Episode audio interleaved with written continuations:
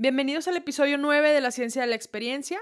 Este episodio fue dedicado a un tema muy relevante en la salud de las personas mayores, de interés para todos, no solamente personas de, profesionales de la salud, sino población general, que es las caídas.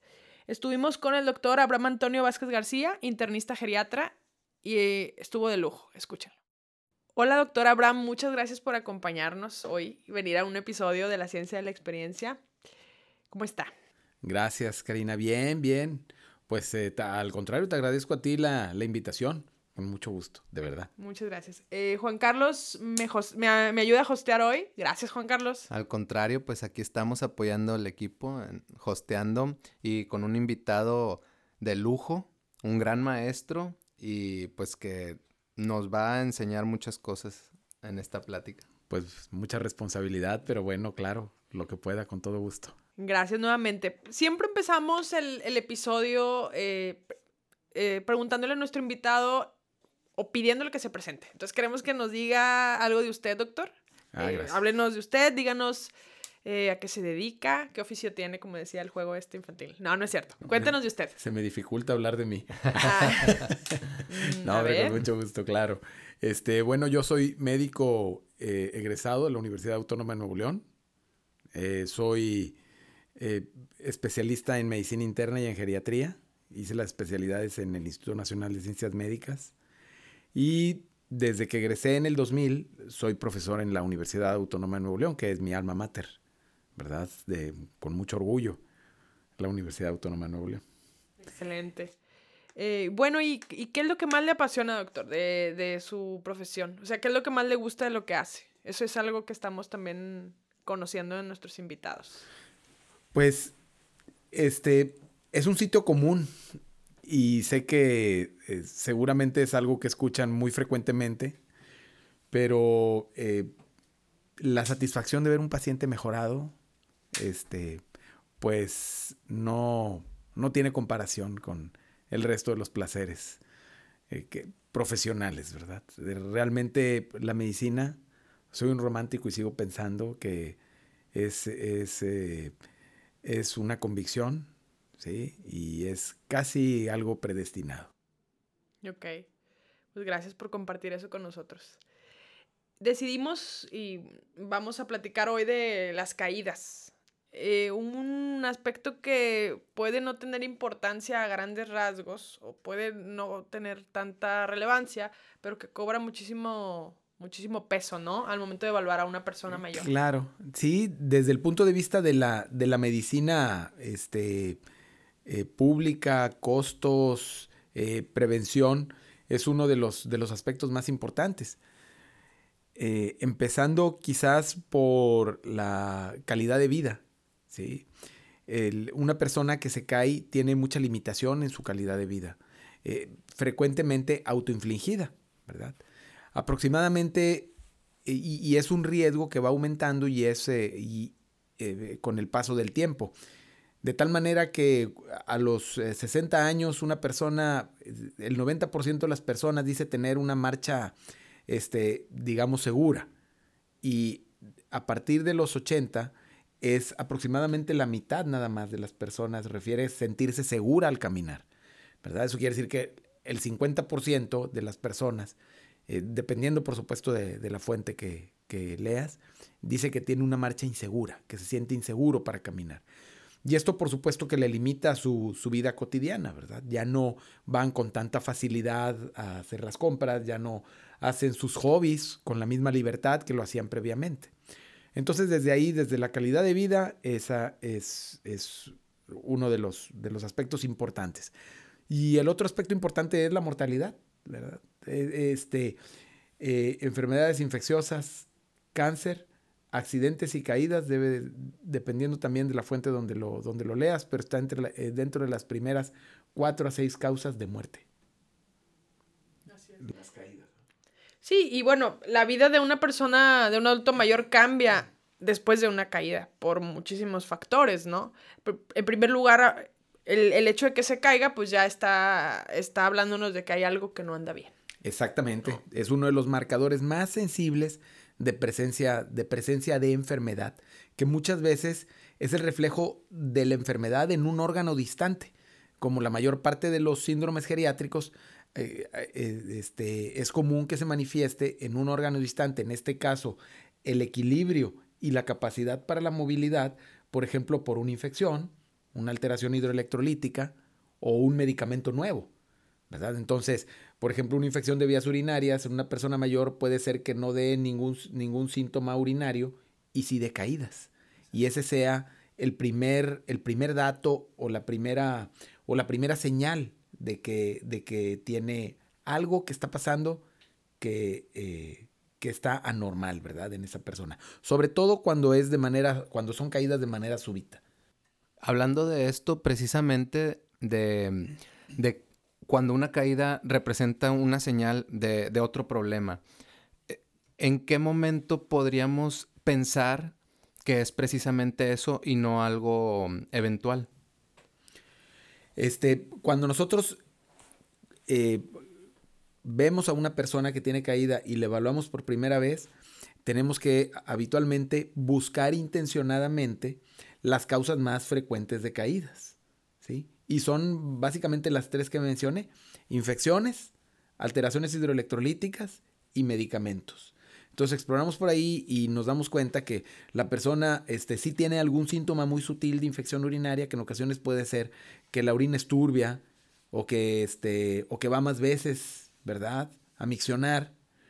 O que eh, coincide la caída con un medicamento nuevo, muy frecuentemente medicamentos que en medicina se llaman neurolépticos, o medicamentos cardiovasculares. Entonces, este, ahí es, ah, si es eso a lo que te referías. La otra son personas que ya tienen caídas de mucho tiempo o que empiezan a tener, este, digamos, eh, de mucho tiempo previo, eh, dificultad para caminar o dificultad para moverse, es, eh, digamos, caídas crónicas, por decirlo de alguna manera, este, eso es más bien por la causa más frecuente es desacondicionamiento físico. ¿Verdad? Y entre ellas, pues, eh, síndromes que ya conocemos en geriatría, hechos fisiopatológicos como sarcopenia, fragilidad, que muy frecuentemente van acompañados de caídas, u otras enfermedades neurológicas como Parkinson, enfermedad cardiovascular, etcétera, ¿verdad? Cuando son de manera, digamos, sostenida, crónica, de mucho tiempo de evolución. Pero cuando son de manera aguda, pues esas son las tres causas más frecuentes. Ok, o sea, como son, digamos, como dos áreas diferentes que pueden llegar a causar caídas eh, como un síntoma o como, como una señal. Exactamente. De hecho, lo más frecuente es que encontremos factores de riesgo o predisponentes y un factor desencadenante, ¿verdad? Cuando, cuando tú ves una persona que se está cayendo, frecuentemente encuentras que tiene una infección, pero también de previamente ya era una persona que no hacía actividad física, es una persona que toma medicamentos, es una persona que tiene problemas articulares, entonces que ya tiene varias, varios, eh, varias eh, cosas que van haciendo que lo predispongan a las caídas. Sí, y digo, hablar también de el hecho de que la marcha puede ser más lenta en las personas que se caen, ¿no? Que, que, como decíamos en uno de los episodios anteriores, el valorar la marcha puede darte mucha información porque aquellas personas con una velocidad de la marcha más lenta tienen mayor riesgo a caer. Entonces, bueno, ese es, ese es un factor importante. El tema de, de los factores de riesgo que interactúan con estos otros eventos como las infecciones o un nuevo medicamento. Hablar, por ejemplo, de la del déficit visual, del déficit auditivo. Este último, por ejemplo, se pasa muchísimo por alto. Tenemos, entendemos que una persona mayor tenga que oír menos y últimamente ha salido mucha evidencia que incluso relaciona la, la disminución de la audición con demencia, ¿no? Entonces, eh, estos déficits sensoriales, pues obviamente interactúan también para que el paciente tenga mayor riesgo a caer, ¿no? Sí, efectivamente. Sí, de, los factores de riesgo más frecuentemente asociados son este, alteraciones neurosensoriales, como decías. Este, la otra es debilidad, desacondicionamiento físico, digamos las cuatro o cinco que más frecuentemente salen en las series. Y la otra muy importante son medios físicos poco propicios, ¿verdad? O sea, por ejemplo, este, personas que se desempeñan en lugares donde los eh, personas mayores, ¿verdad? Que este, mal iluminados o con, con muchos desniveles. con desniveles, con, este, con escaleras, ¿verdad? Entonces, eh, una de las cosas que nosotros vemos como geriatra o que evaluamos como geriatras dentro de las primeras este, consultas es eso. ¿Cuál es el medio físico en el que se desenvuelve cotidianamente una persona mayor? Sobre todo cuando tiene caídas. Una de las primeras cosas que vemos es, es este, eh, el medio físico donde se desenvuelve. Por eso, dentro del interrogatorio, de las primeras cosas que vemos es cómo es el lugar donde vive. Y, e, e idealmente, si podemos evidenciarlo, si podemos verlo, este, pues, pues podemos dar este, recomendaciones, ¿verdad? De adaptaciones, que frecuentemente con, con adaptaciones pequeñas este, podemos resolverlo, ¿verdad? Y disminuir, y disminuir el riesgo. Este, entonces, bueno, pues esos serían los, los eh, factores predisponentes que más frecuentemente encontramos. Y de hecho, nosotros en la consulta como parte de la evaluación es detectar esos factores de riesgo antes de que la persona tenga caídas. Entonces les hacemos, les hacemos este, exámenes de velocidad de la marcha, como ya lo dijo Karina, este, de equilibrio ¿sí? Y de fuerza. De hecho, eh, desde el punto de vista fisiopatológico, este, son tres las líneas importantes. Uno es la, cuestión eh, articular este, el aparato de locomoción propiamente dicho. El otro es el, sistema del equilibrio, que el sistema del equilibrio es muy interesante porque no involucra nada más un órgano o un sistema, sino que involucra muchos. Involucra desde la, desde la visión, la audición, este, el sistema neurológico periférico, ¿verdad? es decir, los nervios, una parte, una, parte de, los, de los nervios que se llama propiocepción, ¿sí? la propiocepción, sobre todo la propiocepción inconsciente, la que nos está, esa nace de los músculos, de las articulaciones, de la piel, y esa continuamente nos está diciendo dónde y cómo estamos moviéndonos o parados. Dependiendo del entorno. Dependiendo del entorno. Y eh, toda, este, y por supuesto el más importante que es el órgano vestibular, el que está en el oído. Ese consta de, los, de unos conductitos que se llaman semicirculares, el utrículo y el sáculo. ¿verdad? O sea, son, son este, cinco. Y estos tienen eh, prolongaciones neurológicas que son aferentes, es decir, llevan información hacia el cerebro y cada vez que nos movemos en un determinado ángulo, o que nos movemos eh, en, un, en, una determinada velocidad, este, envían información de en qué ángulo nos estamos moviendo. Son muy, son muy interesantes porque son semicírculos. Esos semicírculos tienen líquido por dentro y tienen unas prolongaciones nerviosas. Entonces, cuando nos movemos para uno u otro lado, se mueve el líquido, este mueve las prolongaciones y nos dice, envía informaciones en fracciones de segundo cómo nos estamos moviendo. Entonces ya interactúa con información que viene de la vista, con la información que viene del sistema neurológico periférico, se integra en la, en la parte, este, en, la, en, en el tallo cerebral y de ahí envía prolongaciones a muchas partes del cerebro al, mesencéfalo, a la corteza cerebral, para poder nosotros hacer los movimientos compensatorios adecuados para no caernos. Una alteración eh, en, a cualquiera de todos esos niveles causa caídas. De ahí la importancia de que cuando una persona, de ahí la importancia, en primer lugar, de detectar a aquel paciente con riesgo de caer antes de que se caiga. ¿Cómo podríamos hacerlo? A través de la velocidad de la marcha, la masa muscular, midiendo la masa muscular, eh, viendo el nivel de actividad física del paciente y una vez que se cae, pues entonces tenemos que ver qué, es lo que está pasando. Exactamente, el origen de, de dónde viene esto. Y eh, la pregunta que iba a hacerles es, entonces, ¿por qué es importante, por qué son importantes las caídas o por qué las personas se caen más después de los 65 años? ¿no? Porque el tema es después en geriatría, ¿no? en, el adulto más joven no sucede. ¿Por qué? Por, precisamente por el tema de eh, lo complejo que es el equilibrio, lo complejo que es la propiocepción, los mecanismos compensatorios y el deterioro que puede haber, no por el envejecimiento, ojo, sino por otros trastornos, ¿verdad? Efectivamente, porque es una edad en la que se juntan medicamentos, infecciones, sarcopenia. Entonces, todos, todo esto nos, nos hace necesario el detectarlo antes, ¿verdad? Porque ya dijimos, por todas las, todas las este, complicaciones que lleva consigo. Y que, este, que es la, la desde la discapacidad ¿verdad? Temporal hasta definitiva y la muerte. Claro, porque una cosa es lo que pueda estar ocasionando las caídas y algo muy diferente, las consecuencias que trae desde una caída hasta la repetición. Repetición y cada vez que una persona se cae, yo les digo, te estás este, comprando un boleto de lotería para sacarte este, o, una, una complicación con una secuela o hasta la muerte, ¿verdad?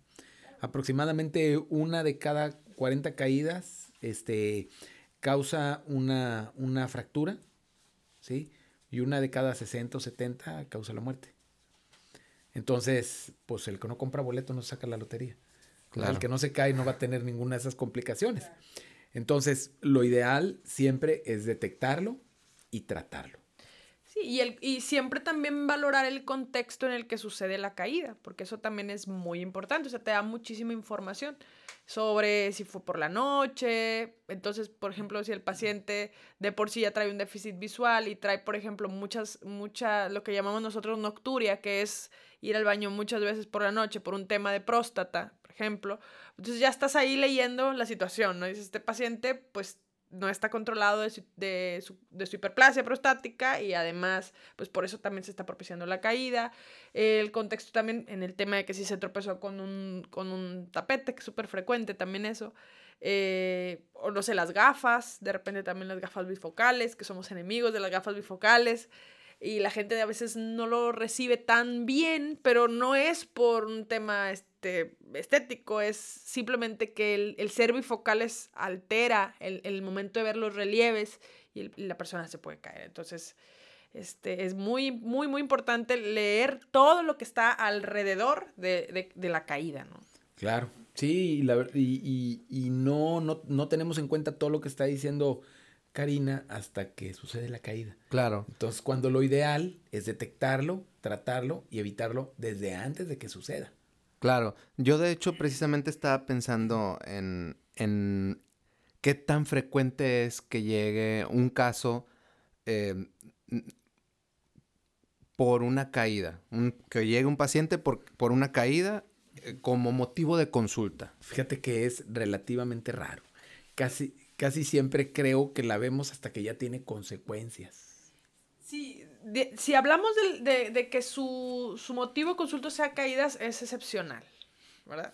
Así es. Pero si hablamos, por ejemplo, todavía si hablamos de, la, de cuando te hablan urgencias para ver un paciente que se cae, yo creo que es casi nulo, ¿verdad? Sí. Y, y no es que no se caigan, sino que no hay esa, esa sensibilidad, no, no sensibilidad, sino esa... Cultura. Cultura, esa, esa es la palabra, cultura. Sí, sí, sí, no, es, es un es, ese es uno de quizás de los síndromes geriátricos que es más discriminado. Menos tratado. Menos tratado. Porque pues, se cae, pues es que ya está grande, ¿qué quieres? Si hasta yo me caigo. Eh, exacto. Es lo que, lo que dice la gente. Dice, no, si hasta yo me caí el año pasado porque me resbalé, que no sé qué. Bueno, también se caen los jóvenes y también puede tener consecuencias. Pero por supuesto que hay muchos factores fisiológicos y fisiopatológicos que hacen mucho más grave la, la caída en las personas mayores. Una de ellas es que es más frecuente que tengan osteoporosis, la otra son las velocidades de reacción de defensa. Es por eso que las gentes mayores, sobre todo cuando ya tienen algún grado de, este, de deterioro cognitivo, este, en vez de meter las manos, eh, reciben el golpe en la cara, porque tienen, tienen este, velocidades de reacción lentas para, para tener, hacer movimientos de defensa. Y exactamente, y entonces eso mismo también provoca las fracturas en los hombros, en las muñecas y el que más tememos, en la, en la cadera. Ahora, ¿por qué eh, yo... Por las fracturas. Eh, inmediatamente cuando hablamos de caídas en adultos mayores, lo primero que se me viene a la mente es eso, una fractura de cadera, porque es lo que, de, los, los, pocos casos que me ha tocado ver, es lo que les ha sucedido. Exactamente, y, y, en, las, y en, las, este, en las estadísticas, una persona que tiene fractura de cadera, habitualmente en promedio, tuvo cinco caídas que no se atendió al final de cuentas creo que estamos relacionados con las caídas en, las, en las personas mayores porque el 90% de las fracturas de cadera fueron por una caída. Exactamente. Entonces, e, es lo, pero no son las únicas consecuencias, ¿verdad? O sea, hay fracturas vertebrales, el hecho de que el paciente, como sucede muchísimo, se cae y permanece inmóvil hasta que alguien lo encuentra, se deshidrata, o de repente también el tema de la inmovilidad que sucede después de la, de la caída, no porque se haya fracturado, sino por la contractura, etcétera, eso lo propicia úlceras, eh, neumonías, en fin. Sí, sí, no, y las, y las, este, y las consecuencias en la calidad de vida después, porque luego dejan de caminar, porque tienen miedo a caerse, se desarrollan algo que se llama fobia a caminar, hacen una fobia verdadera como, cual otra, como cualquier otra fobia, en la cual los paras a caminar y les da miedo y tiemblan y sudan, como cualquier fobia. Entonces, eh, y que es bien difícil de quitar. Esa es una de las complicaciones, ¿verdad? La discapacidad funcional posterior por factores psicológicos, pero también las fracturas de cadera, que es lo que más, de las cosas que más miedo nos dan en las caídas, este, estas tienen un costo no nada más, este, eh, digamos, físico, ¿verdad? Del sufrimiento, del dolor, de, sino también económico, porque una fractura de cadera aproximadamente cuesta en promedio de 120 mil a 160 mil pesos. Ya cuando ves todos los costos de medicamentos, tratamientos este, quirúrgicos, etcétera, etcétera. Y eso es eh, relativamente frecuente. ¿Y por qué la cadera? ¿Qué, qué movimiento o qué, qué, es lo más común em, de ver para que sea la cadera? por características físicas caen, se protegen, se les facilita caer, caer este, de lado y uno de los lugares donde se recibe el traumatismo es en la cadera. Sí, es uno de los huesos de soporte. Entonces es lo que hace. Y bueno, esto, si se fijan, hablamos de, de, la caída como, como un evento que podría ser único y aislado. Y, aislado y en realidad te abre un panorama increíble, ¿no? O sea, bueno, no increíble, sino un panorama muy amplio sobre lo que podemos ahí intervenir y lo que, y lo que está sucediendo con esa persona, ¿no? Entonces, es, es, yo creo que bien importante dejar ahí la semilla de, de que si el adulto mayor se está cayendo, pues eh, lo que decíamos siempre en la formación, digo, el doctor Abraham es uno de mis maestros, eh, bueno, fue uno de mis maestros en la residencia y decía, bueno, es un foco rojo, ¿no? Decíamos, es un foco rojo, algo está pasando con ese paciente. Y yo muchas veces les digo a los pacientes, usted ya no se puede caer. A partir de ahora que lo está viendo el geriatra, ya no se puede caer. Entonces tenemos que hacer todo para que ya no se vuelva a caer, ¿no? Sí, sí, efectivamente. Digo, estos pacientes, así como tienen la desventaja, ¿verdad? Porque es una desventaja, que, que eh, tiene que ver muchos órganos y muchos factores, tiene la ventaja que frecuentemente con, solucionando uno, se soluciona la caída. O sea, si, por ejemplo, si, si esa persona tiene caídas, este, y lo que podemos hacer es mejorar su medio de desempeño diario, este, disminuye. La, caída hasta en un 60-70% mejorando el medio donde, donde se desempeña cotidianamente. Que habitualmente es el baño, es el pasillo y es la salida de la casa. Son esos tres lugares los lugares más frecuentes. Y quizás a la audiencia, si, para la audiencia sí es muy importante que sepan cuáles son específicamente todos estos. Ahí ayúdame, Karina, a ver si me pasa alguno. Son pisos, que no sean este, resbalosos. Que no sean resbalosos. De esos pisos que se ven muy bonitos brillando, por favor, piensen bien. Exactamente. Muy importante. Incluso si tienes un negocio, también pensar mucho eso, ¿no? Sí. Sí. ¿Será que nosotros ya estamos más sensibilizados? Pero siempre es importante. No, vas a, vas a unas estancias y unas estancias preciosas con un piso sí, resbalosísimo y dices, lo primero que dices es que aquí está bonito para que se caigan las personas mayores que son los que van a estar aquí en estas estancias. Entonces, bueno, también los dueños de las estancias siempre tienen que procurar pisos que sean no reflejantes, que también, y que sean, este, eh, que no sean resbalosos. El otro, los otros son las iluminaciones, que son iluminaciones que no sean este, eh, ligeras, ¿verdad? Que sean lo suficientemente adecuadas, pero que tampoco sean demasiado brillosas. Claro, para que no los... Exactamente. E, evitar en medida de lo posible los escalones, los tapetes. Los tapetes que. ¿Verdad? Son los tapetes, sí. O de repente te encuentras, porque pasa muchísimo, que, que, que, bueno, a nosotros como geriatras nos toca mucho ir al domicilio y observas que hay un acúmulo de instrumentos o burós y, y mesitas. Obstáculos. Y, y, esos, exacto, así se llaman, obstáculos. Entonces hay que liberar todos los pasillos por donde el, el la persona esté caminando, porque incluso si trae andador o apoyo para la marcha, pues se puede atorar o, de repente ahí eh, se, sí se traba y pues eso le propicia la y, y, sobre todo las señoras grandes, ¿no? Qué difícil es quitarles los tapetitos. Ah, qué difícil. Los tapetitos les encantan. Sí, tienen pues su lugar. sí, no, pues que se siente rico poner ahí los pies, ¿verdad? Pero sí, son trampas para las caídas, todos esos tapetes. Todos esos adornitos con mesitas por el pasillo. Los cables también. Cables, fuera, todo, todo eso, ¿verdad? Los este, em, pasamanos, pasillos largos también. Sí, despejar todos los pasillos. Exactamente. Y se deben de adaptar, sobre todo en los baños y en la regadera, este, donde, apoyos donde puedan este, eh, tener las personas mayores para, para evitar las caídas. Un aspecto bien importante también es el calzado. El calzado es un factor que también influye mucho. De repente, eh, bueno, es común ver que todavía con sus sandalias, eh, pues está bien, pero si ya hubo una caída, si ya traemos un trastorno con la marcha, lo mejor es orientar a las personas a usar zapato cerrado, que la suela, por ejemplo, las coquetitas estas, eh, pantuflitas de invierno, que están bien bonitas, pero están lisas de abajo.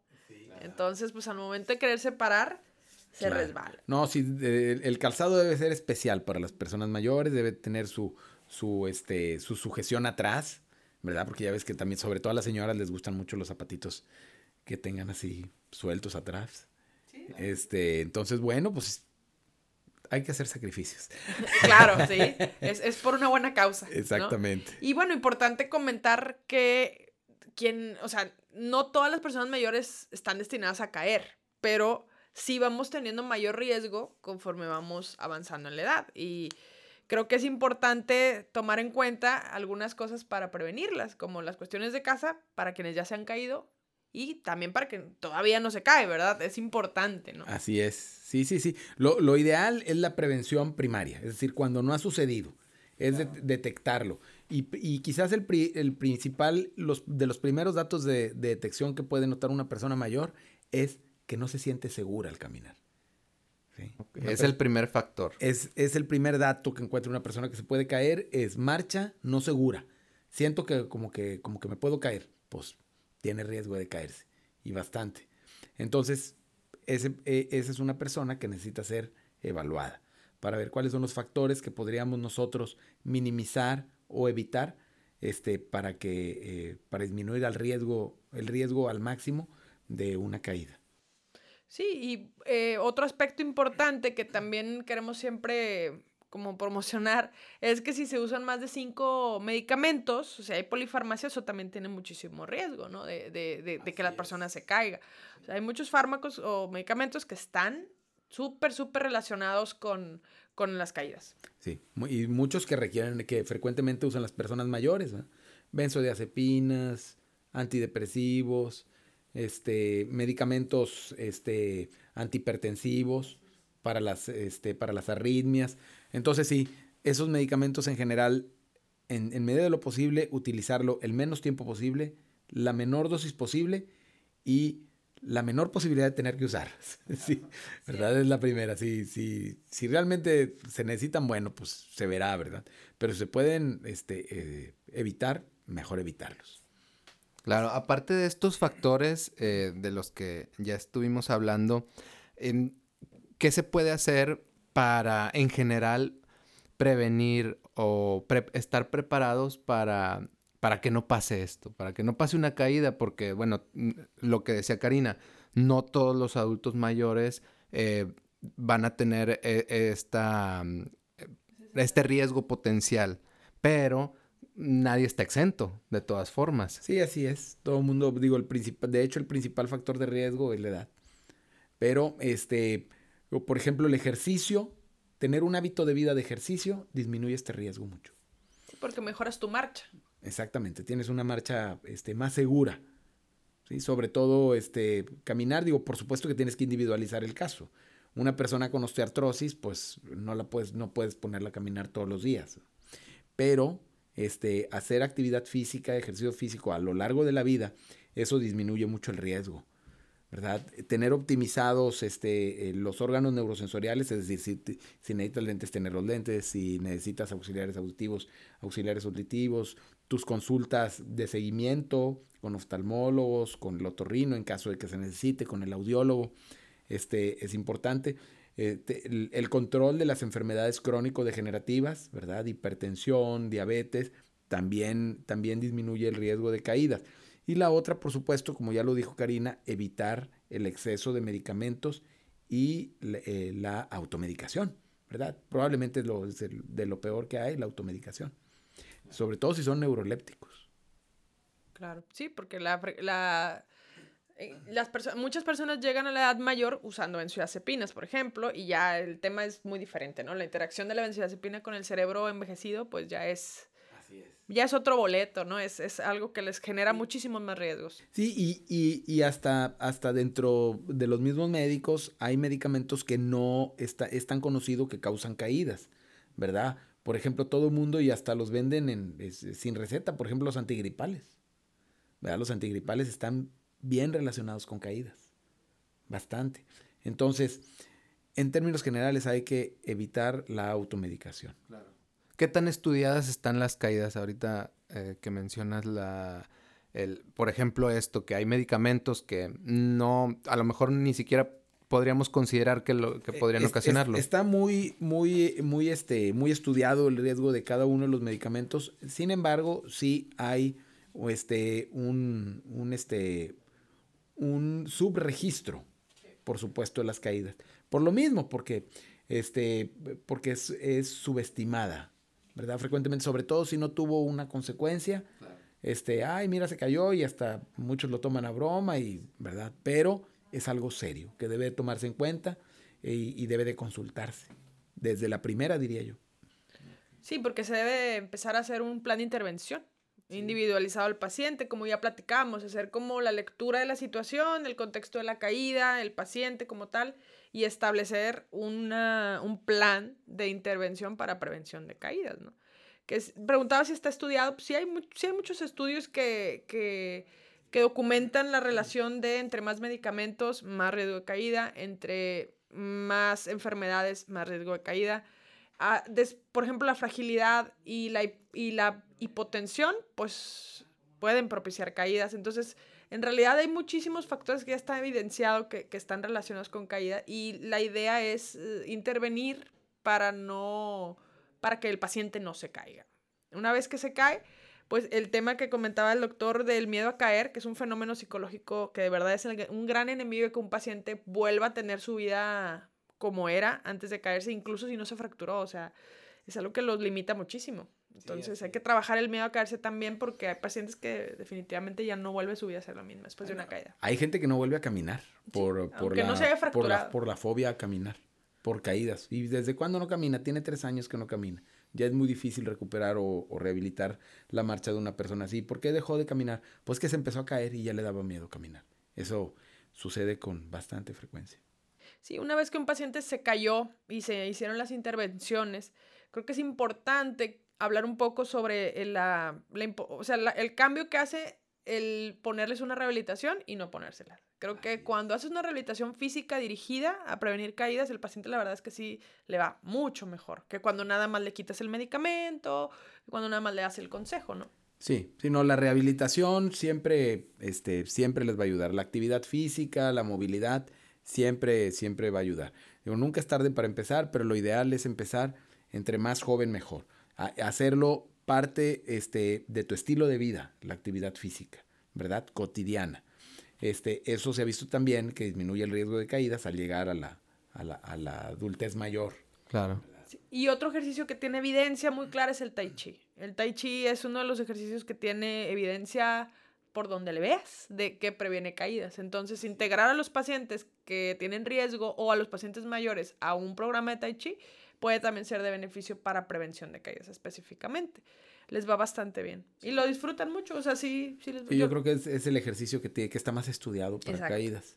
Y es el que más se ha visto que disminuye la posibilidad de caídas, tanto como prevención primaria como secundaria. Y que no es tan intenso como otros ejercicios. Es que es, es, es, muy sencillo o es más fácil que otros ejercicios poderlo adecuar a la, al grado de actividad de, eh, o de capacidad de cada persona, ¿verdad? Porque de repente les decimos, no, pues póngase a nadar y pues si nunca nadó.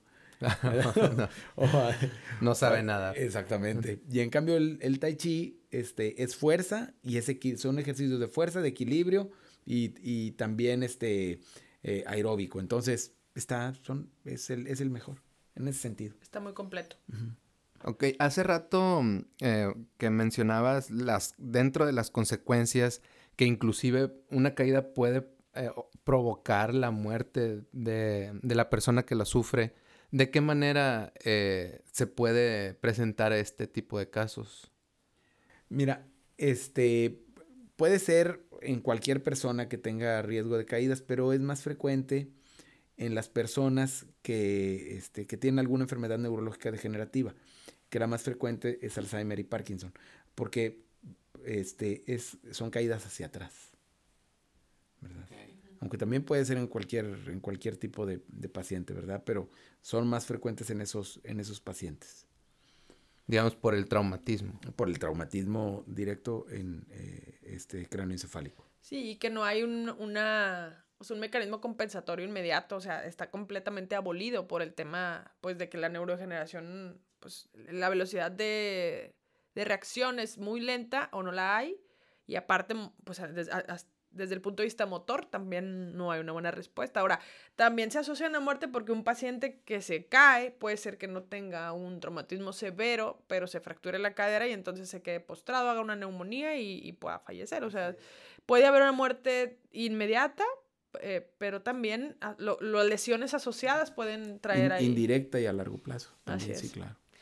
¿Y cómo podemos en la consulta, ya lo dijo el doctor, eh, saber exactamente quién puede tener riesgo a caerse, pues preguntándoles, ¿verdad? Sí, nos, de, de, manera rutinaria nosotros siempre, este, es parte de la evaluación geriátrica ver a una persona cómo es, cómo es su patrón al caminar y cómo es su velocidad al caminar.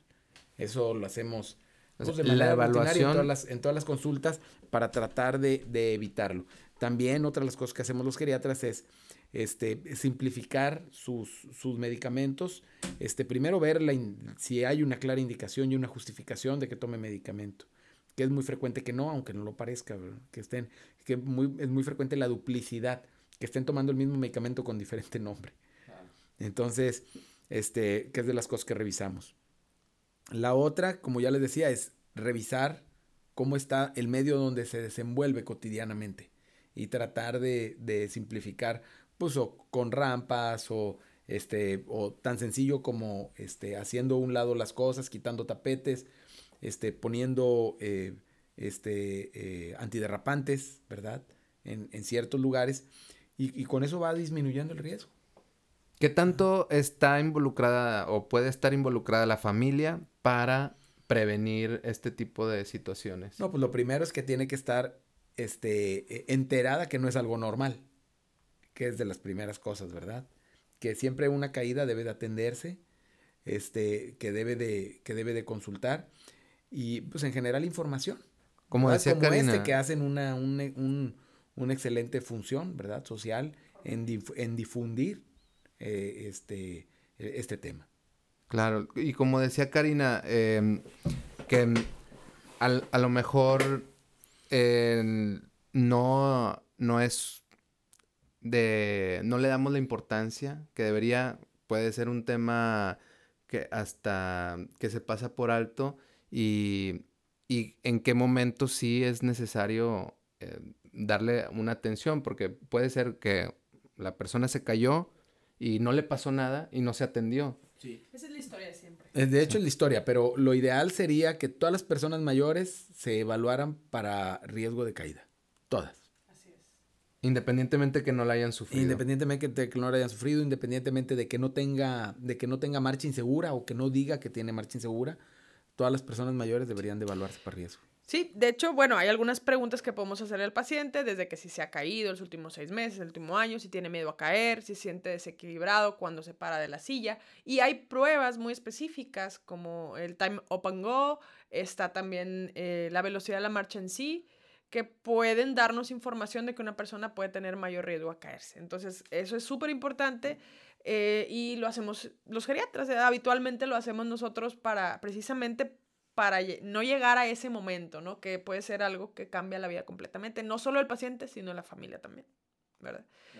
Eh, pues creo que ha sido una plática muy, muy, muy productiva. Ha sido una cátedra.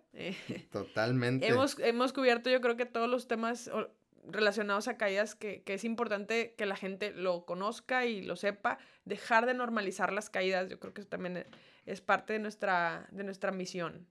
Y si queremos prevenirlas, pues hay que hacer ejercicio. Efectivamente, hay que hacer ejercicio, este, eh, controlar bien las enfermedades crónicas y pues medidas generales relativamente pequeñas que sí son, pero que sí requieren de una atención personalizada y una consulta. Claro, y bueno, yo me quedo con qué hacer en caso de una caída desde la primera vez con un adulto mayor, atención inmediata, pero más allá de eso, la prevención creo que es lo más importante. Sí, definitivamente. Hay mucho que hacer en una persona mayor antes de que se caiga. Muchísimo. Podemos cambiar completamente el desenlace. Así es, así es. Sí, hay muchos estudios que avalan esto, de que la prevención en caídas específicamente es muy efectiva.